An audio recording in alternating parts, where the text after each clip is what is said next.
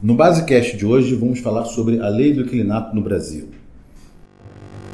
Está no ar o Basecast, o podcast da Base Software sobre tecnologia e mercado imobiliário. E contamos mais uma vez aqui com, com, com, com a presença de Manuel Silveira Maia, presidente da ML Imóveis, presidente do PS Rio de Janeiro, e que é um grande conhecedor da legislação, direito imobiliário, mas também de história, né? vamos chamar assim. E, e esse nosso esse nosso basecast hoje vai ser um pouco diferente, né? Vai ser mais um papo, vai ser uma, uma, uma narrativa histórica, porque acho que é importante a gente conhecer hoje é, como surgiu essa lei do clinato no Brasil, como ela evoluiu ao longo do tempo. Então vamos, vamos, vamos conhecer um pouco dessa história, que acho que é muito importante para entender é, o que existe hoje no nosso mercado, não é, Maria? É, tem razão, você tem razão, Aldo. Veja o seguinte, é bom que se remonte a um passado anterior a 1900. Temos que remontar ao passado, porque a Constituição do Brasil Primeiro, a proclamação da República se deu em 1891. E com a proclamação da República tivemos que criar uma legislação para o país, porque nós não tínhamos legislação. A legislação que predominava aqui era a legislação de, a legislação de Portugal. É, as ordenações portuguesas elas vigoravam para as colônias e o Brasil naquela época ainda era uma colônia, embora já com a República proclamada, mas não tinha uma legislação própria para isso. Então foi, foi preciso que tivéssemos, criasse um código, uma, uma lei maior, que foi o Código Civil Brasileiro, que é a segunda lei do país, depois da Constituição Federal. Nós já tínhamos a Constituição de 1891, mas a Constituição só liga, era criar, eh, vamos dizer assim, aqueles casos importantes constitucionalmente falando. E o Código Civil era aquele código, a segunda lei importante para o país, que desceu é, ao, ao exame menor das coisas. Mas na locação, por exemplo, não tinha um, um campo específico, não tinha uma lei específica para isso. E a situação política do Brasil é, começou a se agravar a partir de 1916, 1916 se agravar necessitando de alguma lei para poder regular a locação, porque havia um descontrole geral, você alugava pelo preço que quisesse e tirava o inquilino quando bem quisesse de que maneira quisesse, entendeu? É, pelo que diz aí, hoje é como se faz nos Estados Unidos. Se aluga um imóvel hoje, se a pessoa não paga, vai lá, tira a cota dos imóveis, os bens na rua e está despejado era mais ou menos assim, não havia uma relação para uma legislação para regular essa matéria. Então, em 1916 veio a primeira lei que se regulou essa matéria de locação. Se alugava, tinha obrigação de pagar, as condições da locação era essa, aquela, etc. Em 1922 essa lei foi revogada. Depois, em 1924, veio uma sobreveio uma nova lei, em 1928 foi revogada e foi por aí afora, até que nós tivemos uma, uma legislação em 1934 regulando a renovação dos imóveis comerciais no Brasil, que era o decreto 24.150 de 1934. E o que é que dizia esse decreto? Dizia o seguinte: o proprietário não pode retomar o imóvel alocado, locado, é, sem que com o contrato em vigor ou se houver ação renovatória para a renovação daquele contrato. Então o locador ficou preso de uma certa forma que ele não poderia retomar o imóvel, ele teria que submeter uma ação renovatória, salvo se o locatário não propusesse ação renovatória dentro do prazo mínimo de seis meses e máximo de um ano. Ele teria que propor a renovação do contrato, contanto que a ação renovatória deveria ter um prazo de cinco anos ou vários prazos consecutivos que a soma deles perfizesse cinco anos. Você então poderia, com cinco contratos de um ano, você ao término do quinto contrato, você poderia renovar o contrato de locação comercial por cinco anos, uma vez que você já tinha cinco contratos de um ano e teria que ter. E isso perdurou até 1934. Em 1934, então, criou-se a renovação da locação comercial e deu a garantia ao locador, ao locatário comercial, ao locatário de locação comercial de renovar o seu contrato por igual período, considerando que a locação comercial tem um fundo de comércio criado, sobretudo, pelo locatário. Às vezes é o locatário que criou o fundo de comércio, não só pela clientela que ele angariou, pelo tempo de contrato, por uma série de condições que tudo aquilo favoreceram a locatária que a própria lei estabeleceu na época. E essa legislação perdurou durante todo o tempo. Veio então, voltou-se para a lei do inquilinato em 1942, já no final da guerra, porque no período guerra, período anti-guerra, de 1914, que terminou a guerra, mas começou exatamente um vestígio de antes de, de, de guerra, isso e aquilo. Então veio aquele período de 30 e poucos até 45 e aquilo agravou-se bastante o estado de locação, locação residencial no país e criou-se então aquela obrigatoriedade de nós fazermos alguma coisa para isso. E aquela, essa lei ela, ela foi a locação, nós já vimos aqui agora que a locação comercial passou a ter uma lei própria em 1934 e a locação não residencial, aliás, a locação residencial não tinha essa mesma proteção. Então veio o seguinte, veio um período depois que, nós, que foi uma revocação de toda a locação comercial, de toda a locação residencial, perdoe, toda locação residencial, e nós ficamos uma época sem legislação para locação comercial, residencial, perdão, mais uma vez, locação residencial no Brasil. Até que em 1950 veio uma lei 1300. Criou-se essa lei 1300 porque havia uma exploração de você propor uma ação, alugar o imóvel e retomar sem nenhuma garantia baseado no Código Civil de 1916 e aquilo você notificava e denunciava a locação e retomava o imóvel sem nenhuma garantia, sem nenhuma possibilidade de discutir o ficar no assunto. O legislador entendeu de que precisava de uma proteção maior. E essa proteção maior veio através de uma lei chamada 1300, aluno da lei é 1300 de 1950, e ela infelizmente perdurou até 1969 que foi o maior atraso que já tivemos no país no campo locatício, no campo da construção civil. Esse período de 19 anos que começou em janeiro de 1950 até é, maio, abril de 1969 foi um período onde estagnou-se a locação no Brasil, estagnou-se a construção civil no Brasil e ninguém investia em imóvel para a construção. Foi o maior atraso do Brasil nesse sentido. Veio a Revolução de, veio a Revolução de 1964 e em 1965 já se flexibilizou já um tipo de locação que se você construísse e alugasse a partir daquela lei que era de 1965, a revolução foi em 64, aquelas locações, aqueles imóveis construídos, não são as locações, mas os imóveis resultantes das construções novas ocorridas a partir de 1965 estariam liberadas da denúncia, da, da, seriam liberadas da lei do inquilinato de 1950 e você poderia alugar ou de, e despejar o locatário sem dar os motivos, chamada a denúncia vazia. Esse é para um tipo de imóvel construído. Depois flexibilizou mais ainda, permitindo que as locações que fossem celebradas, mesmo os imóveis antigos, que pudessem também ser, ser retomados por denúncia vazia a partir de 1967. E essa lei perdurou durante muito tempo, até que em 1969, isso é importante que se conte essa história, que é uma historinha desagradável, mas é importante que se conte foi aí nós passamos a ter, voltando aqui um pouquinho aqui, passamos, continuamos com a lei chamada denúncia vazia. E a denúncia vazia não é nada mais, nada menos do que você denunciar a locação. Não quero mais a locação e quero que você me devolva a locação.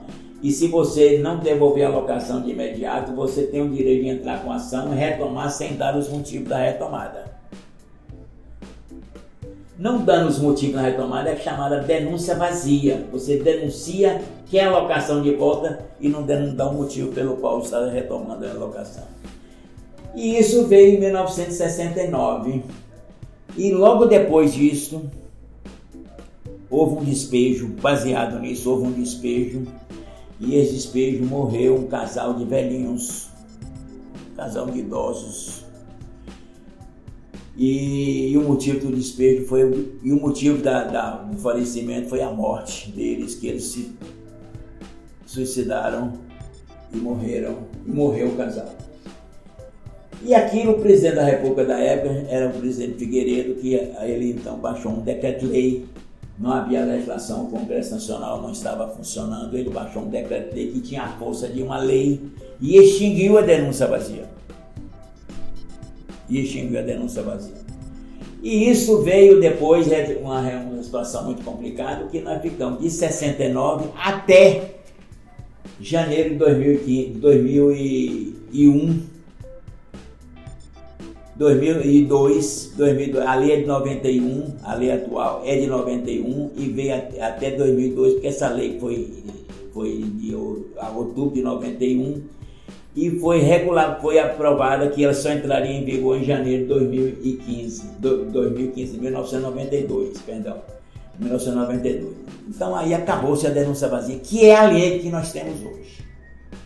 Essa lei que nós temos hoje é a lei mais perfeita que o Brasil já teve de locação. Por que, que é a mais perfeita?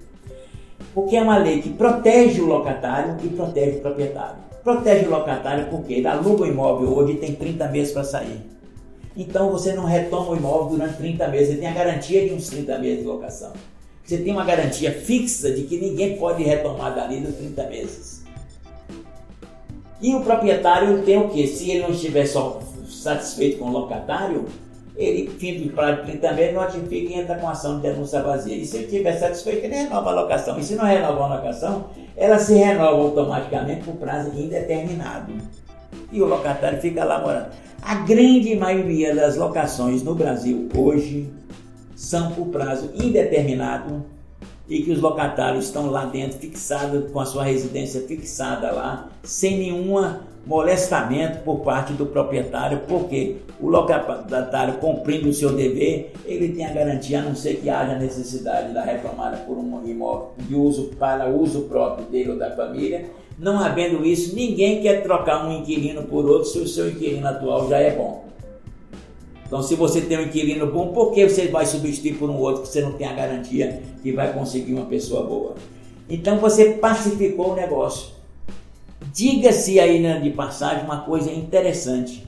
Quando se aprovou a lei, é, a lei de 1991, essa lei, na realidade, ela teve uma proteção de uma pessoa muito importante, que era uma senhora chamada é, Maria, Maria, é, Maria tem um outro nome que eu não me recordo aqui agora, Maria Frontal, que era presidente da Associação dos Inquilinos Intranquilos. Intranquilos. E ela deu o aval dela na seriedade na lei. E aquilo pacificou o mercado no Brasil. É, Maria Elisa, Maria Elisa, que é exatamente a presidente dos inquilinos intranquilos daquela época, era de São Paulo, e ela deu aval, tudo aquilo ali era aprovado com o aval dela, que ela dizia que a situação da, legal daquilo ali era muito perfeita. E mas estimulou a construção, né? Estimulou a construção e a construção civil nesse país, ele estimulou muito em duas épocas fundamentais, diga-se de partagem. A primeira vez que ela, que ela exatamente se exacerbou e foi uma construção é, com, com um incremento muito grande no Brasil foi exatamente depois que se revogou a, a lei 6.649, que era de 1969, que foi revogada essa lei, que depois nós ficamos com a denúncia vazia, e naquele período de 70 até 70 e tantos ali, a construção civil no Brasil disparou, foi quando se implantou o BNH. Com a implantação do BNH e o estímulo da construção civil pelo BNH, o que aconteceu? Nunca se construiu tanto nesse país, eu acho que mais do que agora. Mais do que, não é mais do que agora, porque aqui nós temos um longo período de construção civil. Mas naquela época, um período curto, mas se, se construiu muito. Me lembro perfeitamente que nós tínhamos imóveis alugados em determinados prédios, em que a pessoa entregava a chave no apartamento, por exemplo, 101, e ia morar no 102, porque era bem mais barato. Mas porque a lei da concorrência que facultou que se fizesse tudo aquilo. Então a história da lei do inquilinato no Brasil passou exatamente por isso, passou por um, um momento crítico e depois por um momento de grande benevolência e de grande, é, grande vantagem para o país, que foi o estímulo da construção civil. E, diga-se de passagem, concorreu muito para isso a criação e a fundação do BNH, Banco Nacional da Habitação.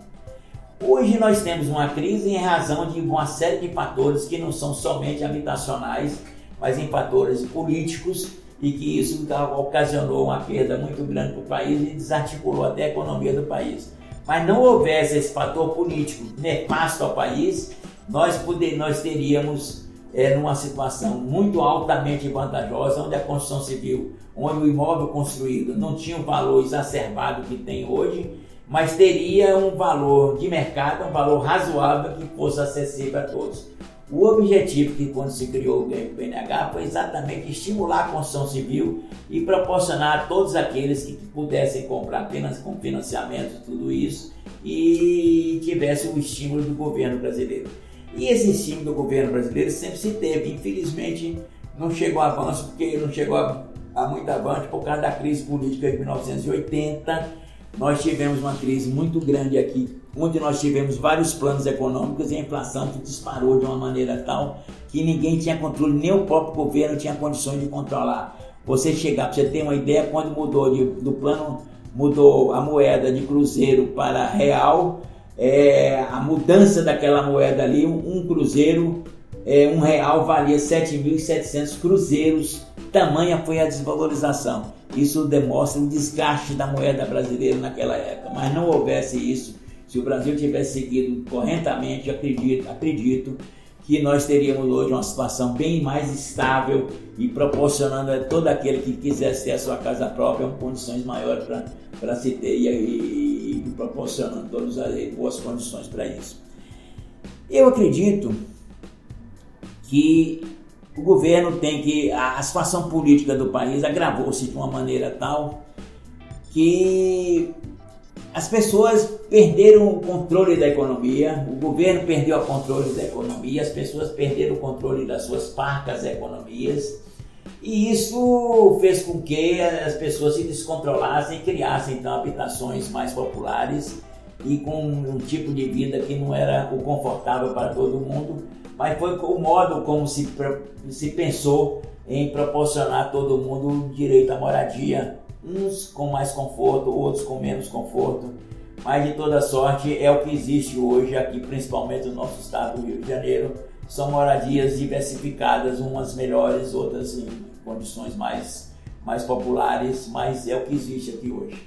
Bom, então o que a gente pode, depois dessa aula, né? Isso é uma grande aula Não. de história e de, de, de, de, política, de economia, enfim.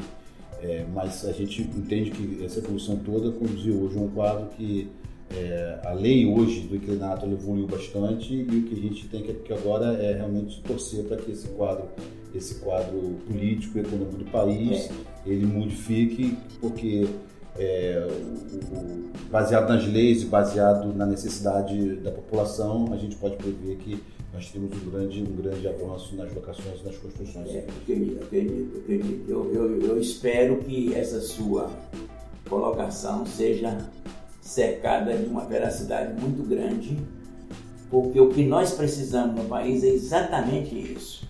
E o lado habitacional ele é fundamental para a fixação da pessoa na localização, na, localidade, entendeu? Essa é muito fundamental. Mas não é na habitação de qualquer maneira, não é qualquer tipo de habitação. É preciso que haja uma, uma habitação digna.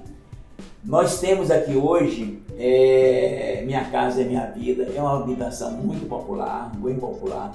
Eu acho que o preço dela é bem acessível a qualquer camada da população é bem acessível, o custo dela é bem baixo, não tem conforto, não tem muito conforto, não tem muita coisa, mas proporciona uma moradia pelo menos digna da pessoa humana. E essa moradia digna passa exatamente por uma, uma, certa segurança por causa das facilidades proporcionadas pelo financiamento e o custo dela, uma vez que não se trata de, de nenhum conforto, mas se trata de uma habitação digna. O que a gente vê, infelizmente, nesse país é exatamente um desvio de, de função, um desvio de governo, um desvio de, de autoridade, entendeu? Onde as pessoas tiram partidos políticos, proveito de, de situações que não são condizentes com a necessidade nacional e são até prejudiciais à sociedade nacional, a entidade, ao governo, ao país de um modo geral. Então, nós esperamos que os políticos, principalmente nós estamos com a nova eleição, que os políticos daqui para frente vejam o país com um olho de progressista, um olho bem progressista e não um olho de individualismo, de política, de interesse pessoal, nunca disso, mas um interesse bem, de, bem progressista para, para o país. Obrigado, Maia, por essa sua aula aqui, ah. que foi, um, foi realmente enriquecedor para todo não, mundo que